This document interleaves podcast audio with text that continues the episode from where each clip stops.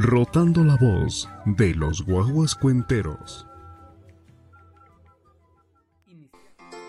¿Quieres conocer otros mundos? ¿Quieres explorar la fantasía sin límite alguno? Únete y leamos miles de libros juntos. Aquí se encuentra la magia.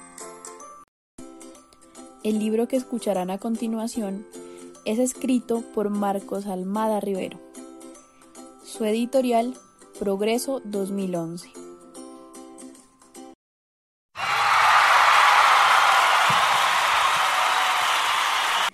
Detrás de la baranda de piedra ha estado desde siempre el árbol más grande de por aquí.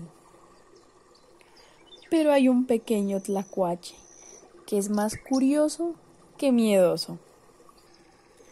Este travieso tlacuache se llama Oscar y siempre se está divirtiendo afuera de su árbol, escondiéndose dentro de la lana de las ovejas.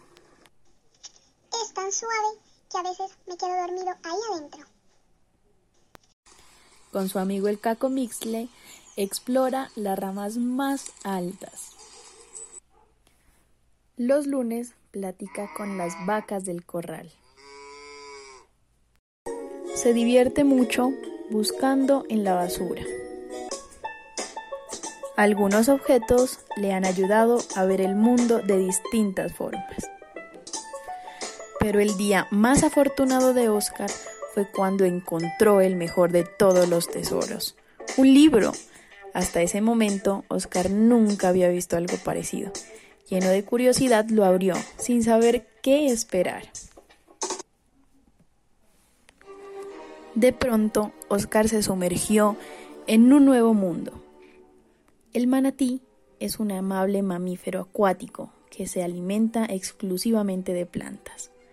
Le hubiera gustado platicar con ese extraño animal, como lo hace con las vacas del corral. Por desgracia, los tlacuaches no saben nadar. Oscar pensó en lo que acababa de leer.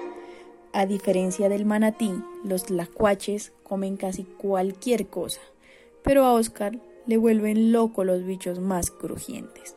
Rápidamente pasó la página.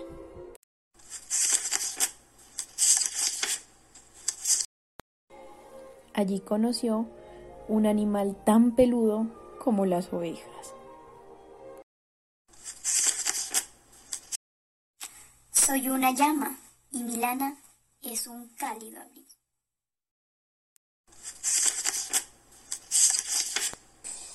En lo profundo de una jungla vio al misterioso casuario, un ave que no vuela. Es como un cuajolote enorme, pensó Oscar.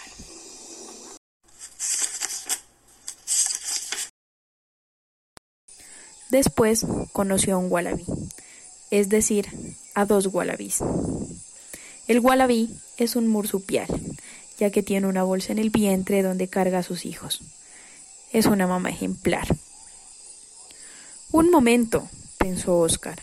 Yo recuerdo haber estado en la bolsa de mi mamá. Eso significa que yo también soy un marsupial. En las siguientes páginas conoció animales que imitan y otros que cuelgan.